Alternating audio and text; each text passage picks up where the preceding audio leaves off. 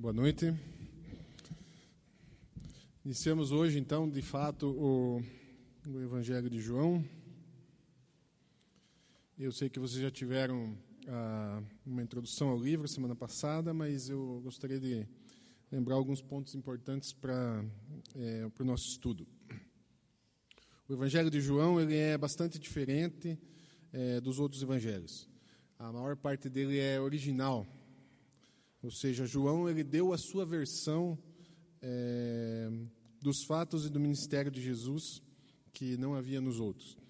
Enquanto os outros evangelhos eles são é, mais com caráter histórico, é, ou seja, eles têm o objetivo de contar uma história, que são os três anos do ministério de Jesus na Galileia. O Evangelho de João ele pode ser considerado um evangelho que tem um caráter mais espiritual, ele tem o objetivo de dar significado teológico e espiritual às histórias que foram contadas. Por exemplo, enquanto Mateus e Lucas se preocupam em mostrar uma relação entre Jesus e Davi através de uma descendência, João diz que Jesus já existia desde sempre, desde a criação do mundo, é, e ele não é apenas filho de Davi, mas ele é filho de Deus. Acho que uma boa metáfora para a gente comparar os evangelhos é imaginar que, nessa figura, que aqueles três de caiaque ali que estão descendo o rio são Mateus, Marcos e Lucas. Eles percorrem rapidamente o rio é, e o objetivo deles é ir até o final e chegar e ver como é que é o curso do rio e como que é, como é que se pode traçar um mapa deles, né? E o, e o de baixo ali é João no seu barquinho, ele não tem pressa, ele observa lenta, lentamente e atentamente cada coisa que acontece e se preocupa mais em explicar, em ver as coisas que estão acontecendo uh, nessa trajetória. Então, João ele está nos desacelerando. Uh, ele está pedindo que a gente se acalme um pouco, que a gente desligue um pouco, que a gente fique mais na companhia de Jesus e que a gente desfrute essa companhia. Né? Esse é o, é um objetivo de, Ju, de João. Em geral, a gente vive rápido demais, a gente não consegue absorver o dia, não consegue absorver a semana, o significado, o sentido de cada coisa que vai nos acontecendo. E João, então, pede que a gente se acalme e consiga é, absorver e prestar atenção nos pontos que são importantes é, da nossa vida, do Evangelho e das coisas que vão acontecendo ele quer mostrar também aquilo que está escondido. Ele quer mostrar uma realidade espiritual uh, mais completa e maior do que somente aquilo que os olhos veem e os ouvidos conseguem ouvir. João fala do significado da vinda de Jesus. Quando ele escreveu o Evangelho, os outros já existiam, uh, ele provavelmente já sabia disso, né? E ele escreve já também numa idade avançada, talvez ali aos 80, aos 90 anos de idade. É, assim, a visão dele é uma visão de alguém experiente, de alguém que já, já, já conseguiu absorver todos aqueles anos com Jesus, toda a história de Jesus. Ele, ele contemplou, ele refletiu, ele pensou sobre isso. Não é uma história contada aqui por um menino, por um jovem, é história contada por um velho, experiente, espiritual, com bagagem. Né? João também é um excelente escritor. Ah, não é como Marcos, que escreve numa linguagem simples, mas ele é um, é um muito bom escritor. O livro de João é considerado uma obra-prima. Esse texto que a gente vai ver hoje é um texto muito bonito. Quase sempre o João é, é retratado com o livro e a, e a, pena na mão. Ele gostava muito de escrever, ele não escreveu só João, ele escreveu as cartas de João, escreveu também Apocalipse. E isso coloca como ah, junto com Paulo, como um, os grandes escritores aqui do Novo Testamento. Então, hoje nós vamos ver o prólogo de João, conhecido como prólogo. Né? Nós não podemos deixar de esperar de João sempre ah, um texto de profundidade, às vezes até complexo, ah, mesmo que escrito aí, talvez ah, de uma forma que ele tenta simplificar, mas é um texto sempre profundo. Né? o prólogo de João é uma espécie de uma introdução ao livro do João, mas também um resumo. É como se ele estivesse dizendo para a gente: leiam o livro, mas preste atenção nisso, leiam com, essa, com esse enfoque. Né? Então, nós vamos estudar o livro de João e nós precisamos ter sempre com enfoque esse prólogo, que são 18 versículos é, iniciais. Então, hoje a gente vai fazer um pouquinho diferente. Em vez da gente ir lendo aos poucos o texto, a gente vai ler é, tudo de uma vez só, os 18 versículos. Ah, e depois eu vou abordar ah, separadamente, mas é importante que a gente tenha compreensão de, de, de, todos esses, de, de todo esse prólogo, a gente consiga sentir, perceber o que João está dizendo tudo de uma vez, ah, sem perder a, a noção do que ele está, e a intensidade, a sequência do que ele está querendo dizer. Tá bom? Então vamos lendo, eu trouxe aqui a, está no slide, se você quiser abrir a sua Bíblia também, João capítulo 1, vamos do 1 até o 18, tá? vamos aqui em pedaços, vamos primeiro do 1 até o 5, vamos lendo, né? diz assim, a, a palavra tornou-se carne, no princípio era aquele que é a palavra, ele estava com Deus e era Deus, ele estava com Deus no princípio, então você vê que ele é repetitivo, mas isso é muito útil. Né? Todas as coisas foram feitas por intermédio dele. Sem ele, nada do que existe teria sido feito. Nele estava a vida, e esta era a luz dos homens. A luz brilha nas trevas, e as trevas não a derrotaram. Agora vamos do 6 até o 9. Surgiu um homem enviado por Deus, chamado João esse João não é o João que escreveu o livro, é João Batista. Né? Ele veio como testemunha para testificar acerca da luz, a fim de que por meio dele todos os homens crescem. Ele próprio não era a luz, mas veio como testemunha da luz. Estava chegando ao mundo a verdadeira luz que ilumina todos os homens. Do 10 ao 14 agora. Aquele que é a palavra estava no mundo e o mundo foi feito por intermédio dele, mas o mundo não o reconheceu. Veio para o que era seu, mas os seus não o receberam.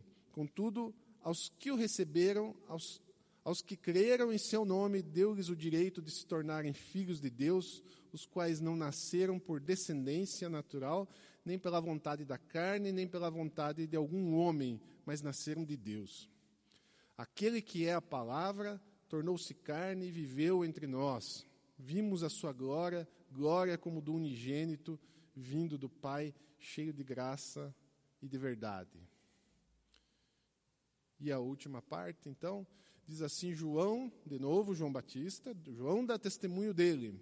Ele exclama: Este é aquele de quem eu falei, aquele que vem depois de mim, é superior a mim, porque já existia antes de mim. Olha que bonito.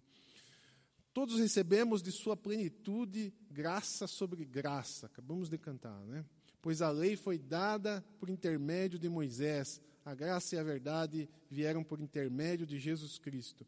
Ninguém jamais viu a Deus, mas o Deus unigênito que está junto do Pai o tornou conhecido. Então, o primeiro ponto que eu queria falar, isso daqui não é uma tabela periódica, você que está estudando aí para o vestibular, né? Se matou o ano inteiro, chega aqui e fala assim, puxa, uma tabela periódica. Não, não é. É uma tabela periódica dos, dos livros da Bíblia. Né? Ah, do lado esquerdo ali está o Antigo Testamento, do lado direito o Novo Testamento.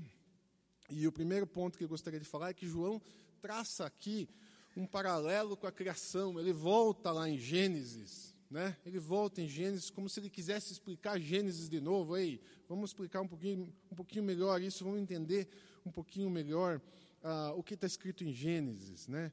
Em Gênesis, a gente tem que, que eh, logo no primeiro versículo da Bíblia, diz assim: No princípio criou Deus os céus e a terra, e aqui. Ah, João está dizendo: no princípio era aquele que é a palavra, ele estava com Deus, ele era Deus e ele estava com Deus no princípio. Todas as coisas foram feitas por ele, por intermédio dele, sem ele nada do que uh, existe teria sido feito. Então a Bíblia está sendo reinterpretada, ela está sendo ah, clarificada, não em contradição, mas está trazendo mais luz aqui, está dizendo algo novo para nós, e esse algo novo é Jesus. Aquele que estava em Gênesis é Jesus. É isso que João está querendo dizer. Aquele que estava em Gênesis, que participou da criação, ah, que tudo foi feito por ele, por intermédio dele, é Jesus. No princípio, ele diz então, era a palavra, essa, essa palavra tão difícil às vezes de ser traduzida, né, o logos do grego. No princípio era a palavra, era o verbo, né, era a mente, era a razão, era o conhecimento, era a sabedoria lá, quando se fala em Provérbios, era a sabedoria, era o significado, era o dizer de Deus, era o falar de Deus. Então, tudo isso que ah, se, se, até esse momento tinha sido impessoal, se não tinha sido entendido que aquela sabedoria era uma pessoa, que aquela palavra era uma pessoa, agora João diz: não é mais impessoal, é uma pessoa e essa pessoa é Jesus. E ele é o Verbo e ele se tornou gente. Ele era então desde sempre, essa é a palavra de Deus. Quando quando nós falamos, né, quando nós aqui, seres humanos, falamos, quando eu aqui estou falando, eu estou tentando tornar inteligível o que eu sou, o que eu penso, eu estou tentando tornar conhecido aquilo que eu quero dizer. Falar é um ato de revelar né, quem nós somos, quais são as nossas intenções. Quando Deus fala, Ele também revela essa intenção de Deus. Quando Deus está falando para o mundo, Ele está revelando e Ele revela Jesus Cristo. Jesus Cristo é aquele que sai da boca de Deus. Então, da, da, da boca de Deus sai uma palavra, essa palavra é Jesus Cristo. Essa é a palavra da criação, em que todas as coisas foram criadas por Ele, para Ele e nele subsiste. É isso que Paulo nos diz. Ah, o processo de revelação de Deus, ele é um processo que acontece na história da humanidade. Eu tenho falado aqui que vai ficando cada vez mais claro, vai ficando cada vez mais nítido a vontade de Deus. Então, ele já começa lá com Israel. Ah, só como um exemplo, eu trouxe o caso de Moisés. Quando Moisés ouve a Deus no deserto de Midian, através de uma sarça ardente, né? ele faz uma pergunta. Ele diz assim: Quem é você? Né? Moisés, talvez ali um pouco assustado com toda aquela situação, mas ele pergunta: Quem é você que fala aí através da sarça ardente? E ele ouve a resposta: Eu sou quem sou. Né? E convenhamos que ouvir uma resposta dessa não é muito fácil, porque eu sou quem sou não explica muita coisa. Né? Se você for se apresentar e, se, e disser assim, ah, eu sou quem sou, eu sou esse aqui, isso explica muito, muito pouco sobre você. Então Moisés insiste, e depois da insistência, Deus diz assim: Eu sou o Deus de Abraão, de Isaac e de Jacó. É como se ele estivesse dizendo: Ó, oh, eu sou o mesmo, eu sou o mesmo dos seus ancestrais, eu sou o Deus de Abraão, de Isaac, de Jacó, mas eu sou muito mais que isso. Né? Eu sou coisas que você não pode compreender. Por isso ele também diz: Eu sou quem sou. Ah, o processo de Deus se mostrar é um processo de revelação na história da humanidade. Com o passar do tempo, esse processo vai ficando cada vez mais pessoal. Deus vai se apresentando ah, de uma forma cada vez mais pessoal. Em Jesus, ele se torna carne e habita entre nós. Jesus já é o Deus que pode ser visto, pode ser tocado, pode ser entendido, pode ser ouvido. Jesus diz assim: Quem me vê, vê o Pai. Então, nós já começamos a entender, afinal de contas, quem é Deus através de Jesus. Ele é a expressão pessoal de Deus. Nós cantamos aqui, ele é a imagem do Deus invisível, né? Lembra que nós cantamos aqui. Então, se nós queremos saber como que Deus é, nós olhamos para Jesus. Deus é assim. Jesus também diz: Eu sou o caminho, eu sou a verdade, eu sou a vida. E é nesse Jesus que temos o Deus que habitou entre nós. Mais tarde, né, a gente sabe disso, depois da morte de Jesus, ainda teremos mais revelação sobre Deus, teremos mais uma pessoa uh, que é o Espírito Santo, o Deus, não o Deus que habita entre nós, mas o Deus que habita em nós. Então, Deus é um processo cada vez mais pessoal de, de se revelar a nós. É um processo de aproximação. Né? E é uma aproximação pela iniciativa e pelo amor de Deus, né? Pela humildade também de nos encontrar. Ele toma o partido de vir ao nosso encontro, ele vem ao nosso encontro e começa a se revelar. Enquanto hoje, talvez o mundo faz um caminho contrário, nesse sentido da pessoalidade, a gente vê que os e-mails substituem praticamente as, as conversas, os, os WhatsApp da vida substituem os nossos bate-papos. Ah, nós cada vez mais temos máquinas, nós nos relacionamos cada vez mais com máquinas, né? Eu acho que é muito provável que eh, nossos filhos passem mais tempo na frente de um computador, de um tablet, de um celular do que junto de nós. Então, ah, os relacionamentos estão sendo ah, vão desaparecendo aos poucos. Nos próximos 5 a 10 anos a gente vai ver é, algo que não vimos em, na nossa vida toda, nós vamos começar a conversar com robôs. Ah, isso vai acontecer em breve. Nós vamos começar a conversar e interagir com robôs. Eles vão ter a capacidade de falar e entender o que nós estamos dizendo. Essa interação deve acontecer já em breve. Então o mundo vai se tornando cada vez mais impessoal, porque ah, essas relações vão sendo cortadas. Né? Ah, na Bíblia a gente vê um Deus que se apresenta cada vez mais e se revela mais aos homens que precisam de relacionamento. Então Deus entende que nós somos homens sedentos, homens e mulheres que precisam de relacionamento, de paternidade, de irmandade, de amor. Então Deus sempre faz esse, esse caminho que a sociedade, infelizmente, está indo ah, no lado contrário. Né? O segundo ponto que eu queria é, salientar hoje e, e, falar um pouquinho é sobre a nossa dificuldade de reconhecer ah, o visível como uma manifestação do invisível. Então, como a gente cantou aqui, que Jesus é o visível como uma manifestação do Deus invisível. Existe muita dificuldade de de compreender isso. Né? A gente leu agora há pouco que a criação é a manifestação da palavra, então tudo aquilo que foi criado é uma manifestação de algo que é invisível. Nós somos consequência desse Deus que tudo criou através de Jesus. No século passado, um escritor chamado é, Chesterton, ele é um cristão muito polêmico, muito debatedor, ele gostava muito dos debates, e ele dizia que os homens se dividiam em dois tipos. Ah, aqueles que, ao uma árvore que balançava os galhos e as folhas, eles diziam que é o vento que está movendo isso. E ele dizia que tinha um segundo tipo de pessoa, que ao olhar a mesma cena, eles diziam que eram os galhos das árvores que faziam o vento.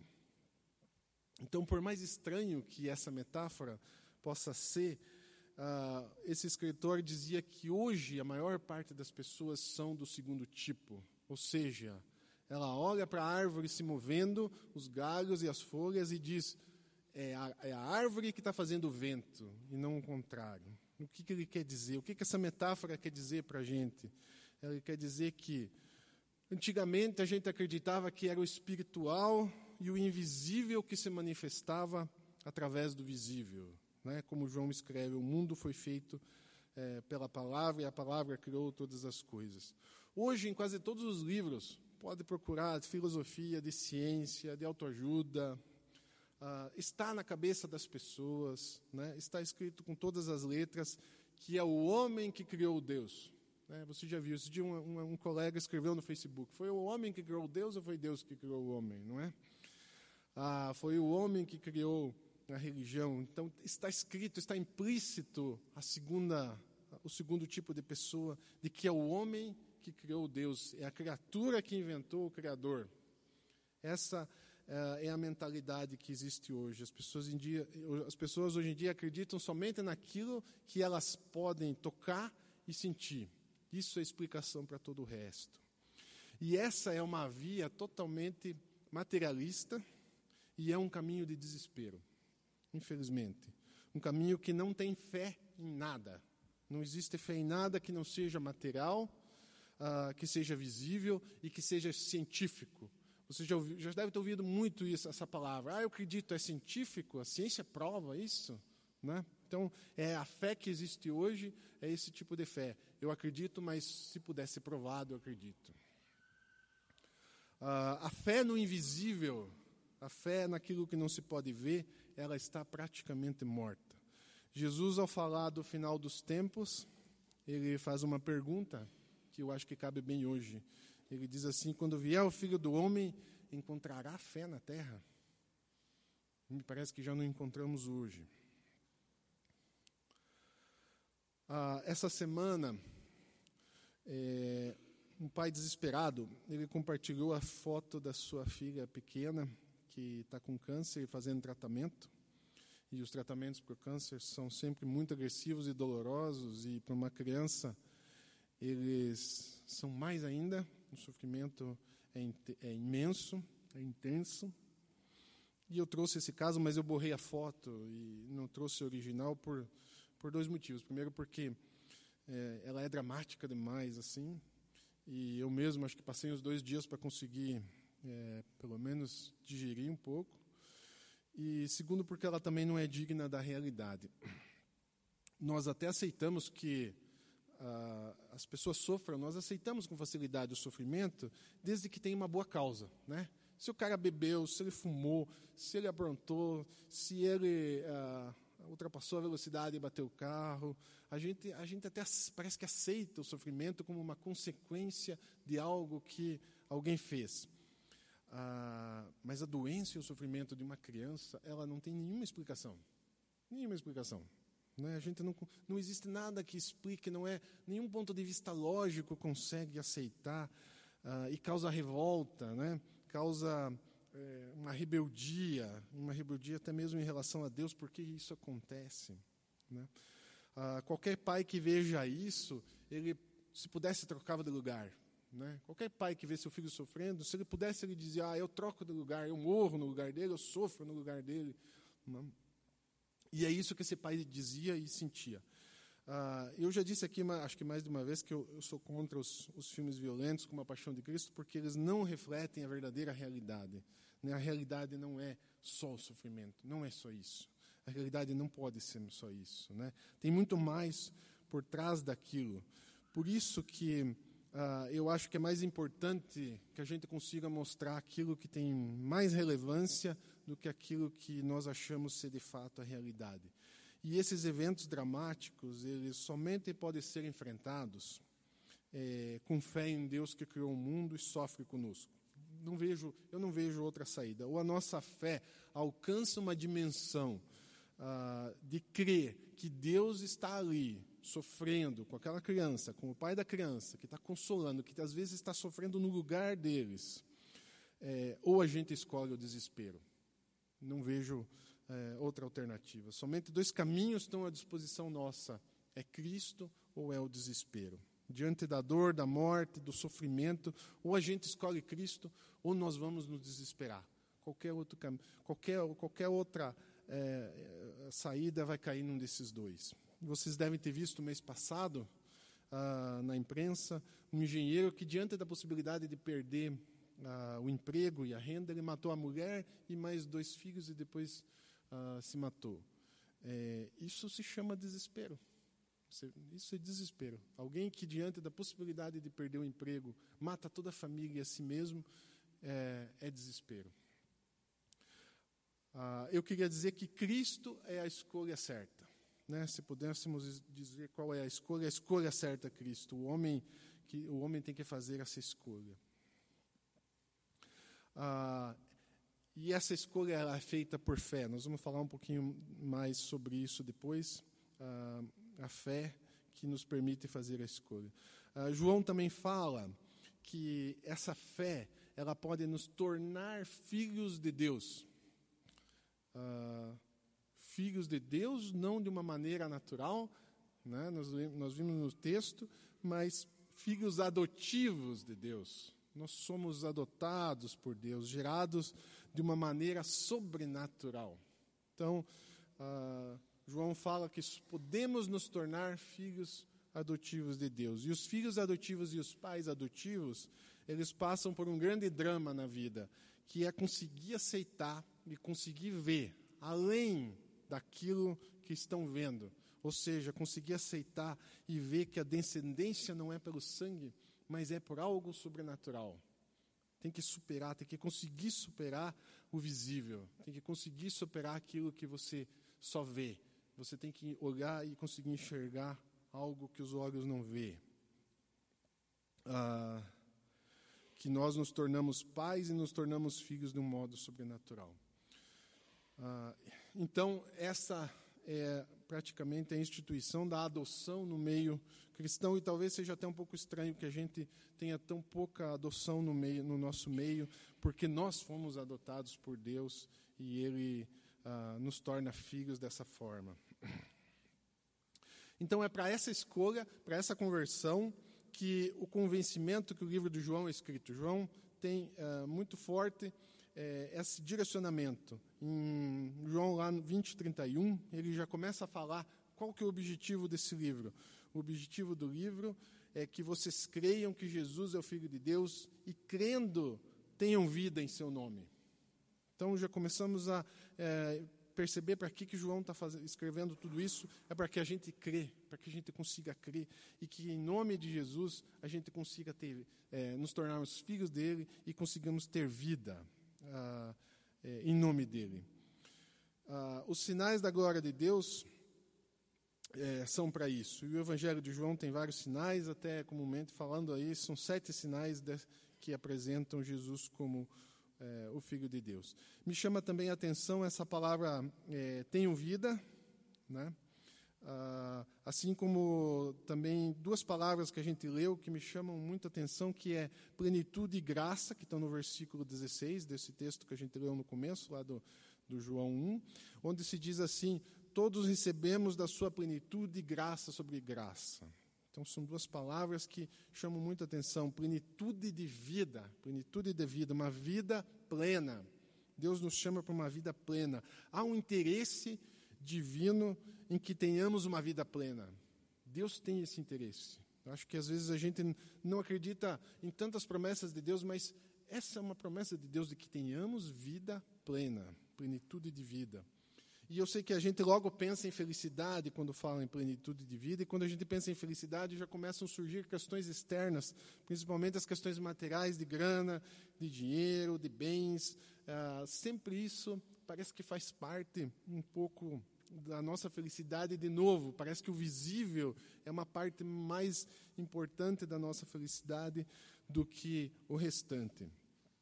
Ah, apenas uma brincadeira aí com vocês. Ah, se eu fizesse uma pergunta, que parece estúpida, mas vocês vão ver que não é. é imagine que você tivesse duas, duas opções. Colocasse para vocês duas opções: ganhar na Mega Sena ou ficar paraplégico. Parece absurdo, né? Alguém optaria pela segunda? Todo mundo quer ganhar na Mega Sena, né? Se não tiver opção, né? Se não tiver opção, vamos ganhar na Mega Sena. Na década de 80, eh, uma psicóloga social ela fez um estudo com esses dois tipos de pessoas. Ah, aqueles que ganharam na loteria e aqueles que ficaram paraplégicos por conta de algum tipo de, de acidente. E ela investigou o grau de felicidade desses, desses, desses dois tipos de pessoas e comparou com pessoas normais. Pessoas normais que ah, não tinha acontecido nada disso. É, e num primeiro momento, ela, é, evidentemente, chegou à conclusão de que aqueles que ficaram milionários, claro, o cara ficou muito feliz no começo. Então dá um salto na felicidade dele, né? Ele ficou super feliz. E aqueles que ficaram paraplégicos, ao contrário, o cara ficou muito triste. Ele deve ter ficado ah, muito aborrecido. Depois de seis meses, olha só, só seis meses, o nível de felicidade dos ganhadores da loteria já era igual ao das pessoas normais. Então, depois de seis meses, durou seis meses o nível de felicidade acima do normal para aqueles que ganharam uh, na loteria. Mas era ainda acima daqueles que, que eram paraplégicos. Mas depois de um tempo maior, um tempo maior, que eu acho que foi mais de um ano, o nível de felicidade dos paraplégicos já tinha superado os, dos, os do, dos ganhadores da loteria. Então, a, a, conclusão deles é social, mas a nossa conclusão aqui é que Deus nos criou com uma limitação da felicidade por fatores externos.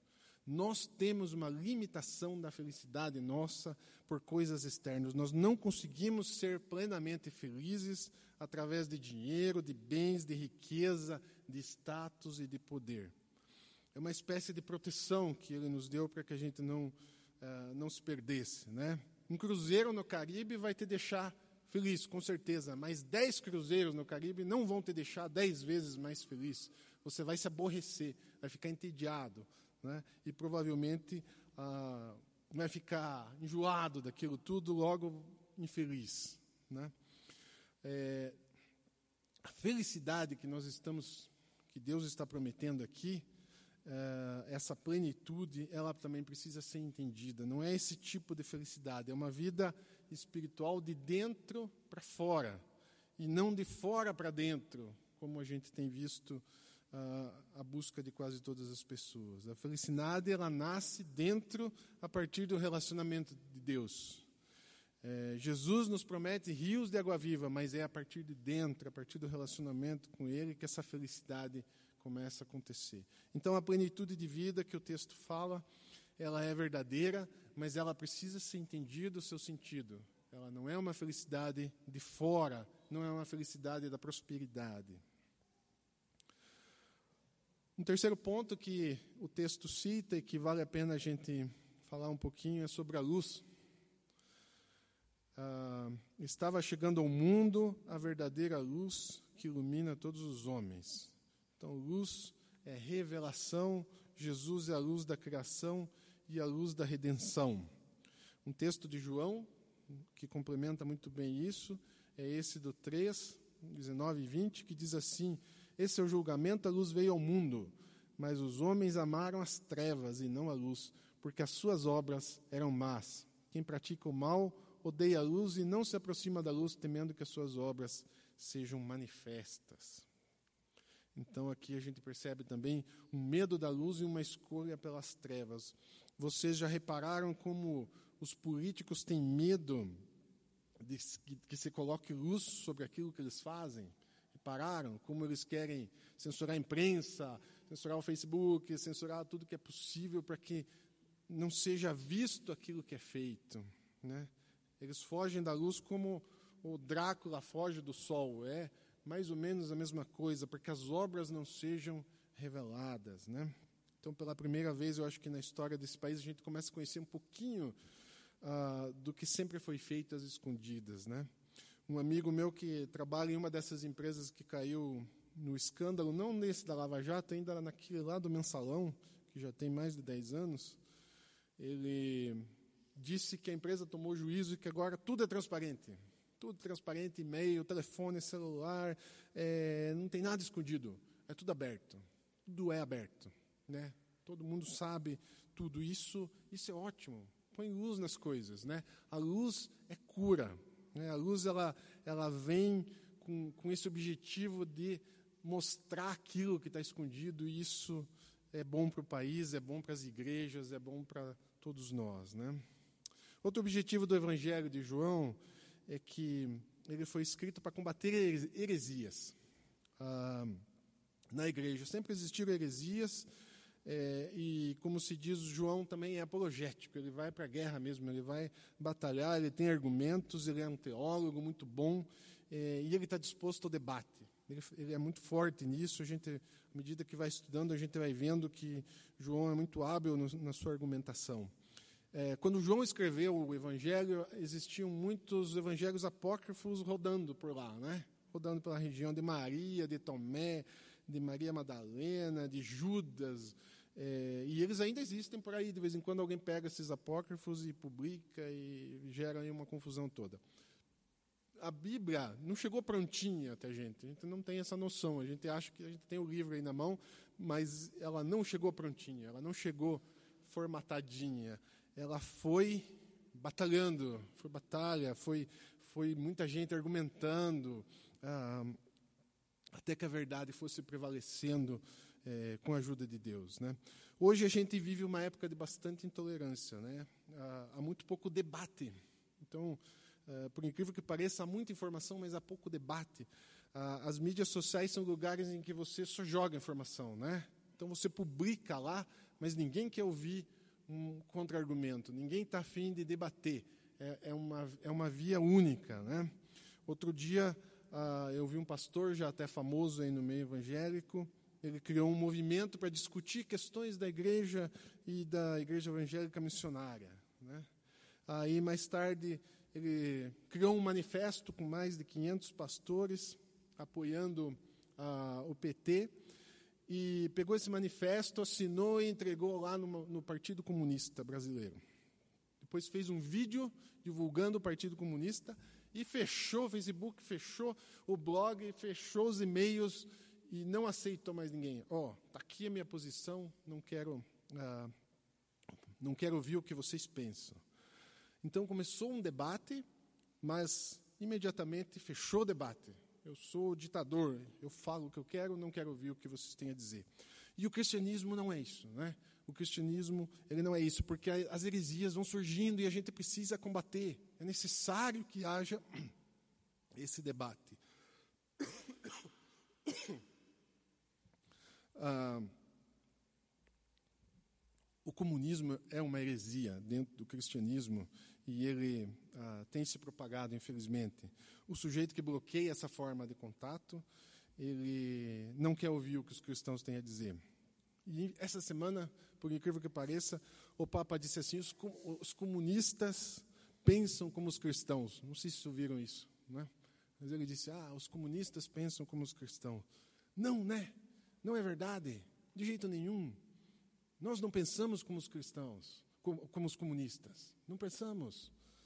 Ah, talvez o Leonardo Boff, que publicou uma heresia tremenda ao, ao a travestir todo o cristianismo para o comunismo, mas nós não pensamos assim. Talvez a Igreja Católica até seja muito parecida com o Partido Comunista, mas nós não pensamos assim. Não é assim. Então, as heresias elas precisam ser é, combatidas. E a confrontação bíblica é natural. Precisamos entender isso para que seja saudável. A confrontação bíblica é natural, ela precisa existir no nosso meio, ela é com respeito, evidentemente, mas ela é natural. João era um forte combatente nesse sentido. E nós que somos de tradição protestante, a gente tem que se, a gente precisa se lembrar de Lutero. É, Lutero ele foi lá na frente da igreja de Wittenberg, ele pregou as 95 teses lá, ah, pregou na porta e não pregou e saiu correndo, fugindo. Ele pregou e falou assim: Eu vou ficar aqui e estou disposto a discutir com quem quiser vir aqui. E se não quiser vir aqui, pode mandar por carta, porque eu vou responder. Então está aberto, está aberto ao debate. Né?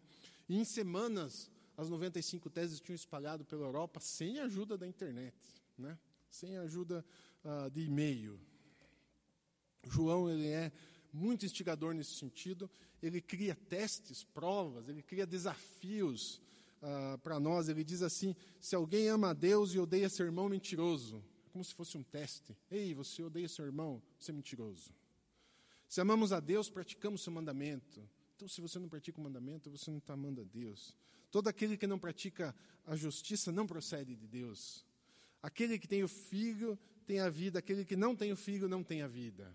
Então, ele é muito incisivo nisso e ajuda a igreja a se posicionar.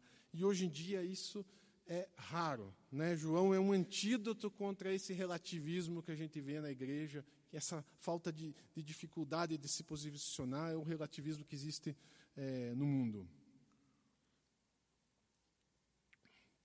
Por fim, é, é, João quer apresentar Jesus da maneira mais correta possível para que os homens não se enganem a respeito dele.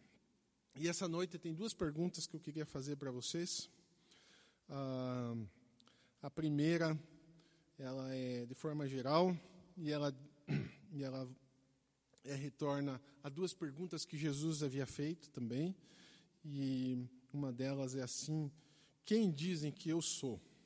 Então, essa é a primeira pergunta que eu queria fazer para vocês. Eu trouxe algumas respostas, mas vá se lembrando que Jesus pergunta: Quem dizem que eu sou? Então hoje é muito comum: Quem dizem que eu sou? Jesus, se for, quem sabe, os judeus, eles vão falar que Jesus é um mestre, né? um rabi, ele é um mestre, uma pessoa de muito conhecimento. Né? Augusto Cury lançou um livro agora, O Homem Mais Inteligente do Mundo. Jesus, o homem mais inteligente do mundo. Então, quem é Jesus? Um cara muito inteligente. Ah, os administradores lançaram dezenas de livros dizendo que Jesus é um grande líder, né? um grande líder, uma pessoa a ser admirada, formou discípulos, né? formou outros líderes. Os muçulmanos respeitam ele e dizem assim que ele é um profeta, é, como Maomé. Os budistas dizem que ele é iluminado, talvez como Buda. Né? Os comunistas dizem que ele é um revolucionário. Ah, os filósofos dizem que ele é um louco, Poxa, alguém que diz que é Deus, né? Ele só pode ser louco, pode ser uma pessoa é, que, muito correta, né? Ah, e muitas outras coisas. Talvez a maior parte das pessoas acham que Jesus é uma boa pessoa, né? Ah, mas a segunda pergunta que queria fazer é, e que Jesus também faz é: e afinal de contas, vocês, quem dizem que eu sou? Essa é, essa é uma pergunta pessoal, é uma pergunta para você. Quem que é Jesus para você? Quem é Jesus para você? Diante disso que João está falando, quem é Jesus para você? Essa é a pergunta mais importante de ser respondida na nossa vida.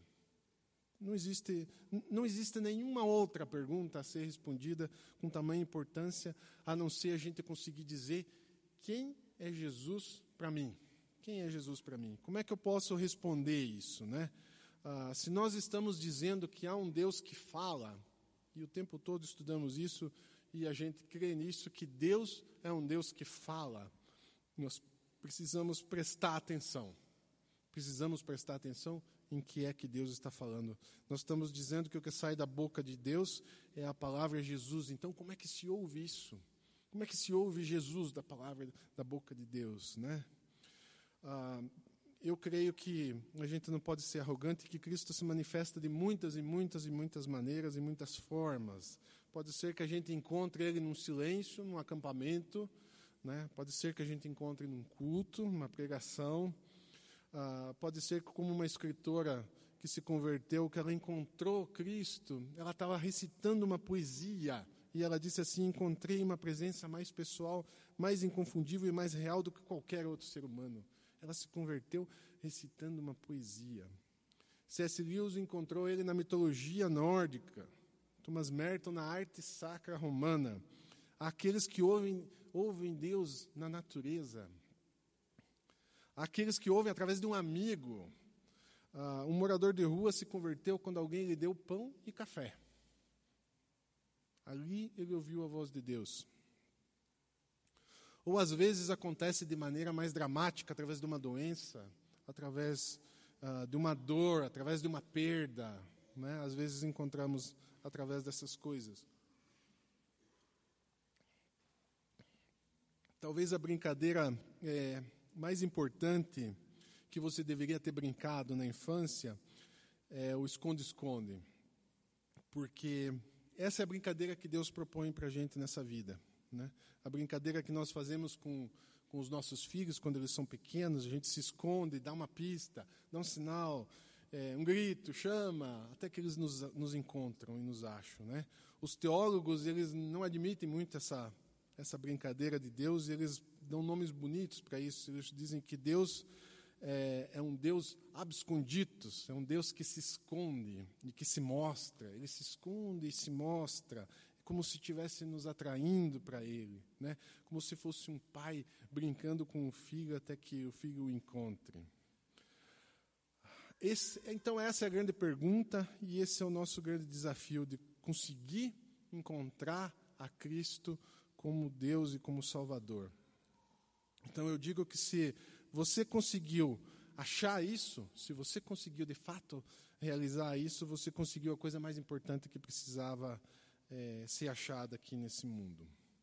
Eu encerro então esse estudo com uma história que ela não vem de João, ela até ela vem de Lucas, que é chamado o Cântico de Simeão. São as duas. Ah, o Cântico de Simeão está em Lucas 2, é, 29. É, na, em Jerusalém tinha um homem chamado Simeão, que ele era justo e piedoso, e ele queria ver Cristo antes de morrer. Esse, esse, era o sonho dele. O Espírito Santo havia revelado que ele ia ver Cristo antes de morrer e ele aguardava isso ansiosamente. Né? Seu sonho era poder ver a salvação. E, e isso aconteceu quando os pais de Jesus levaram ele ao templo.